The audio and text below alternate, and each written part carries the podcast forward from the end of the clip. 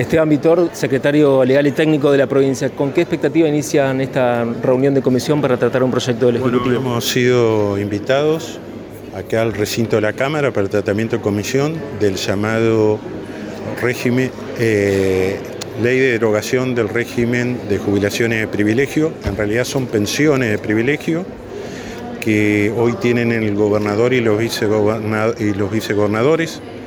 Por el solo hecho de estar en el cargo un día, eh, tiene, acceden a este régimen especial que se estableció en el año 1965 y que han cambiado totalmente las circunstancias y los fundamentos. Nosotros creemos que debe derogarse en función de lo que ha planteado el gobernador, de la eliminación de privilegios en general, de este tipo de, beneficios que inclusive estaría alcanzado el gobernador actual.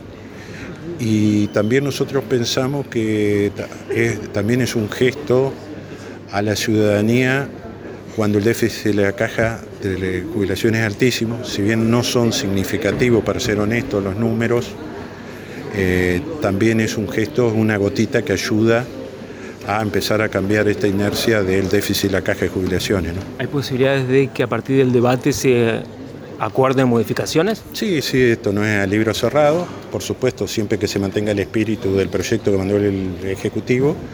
Eh, estamos abiertos a todas las inquietudes de los legisladores. Gracias. El agradecido soy yo.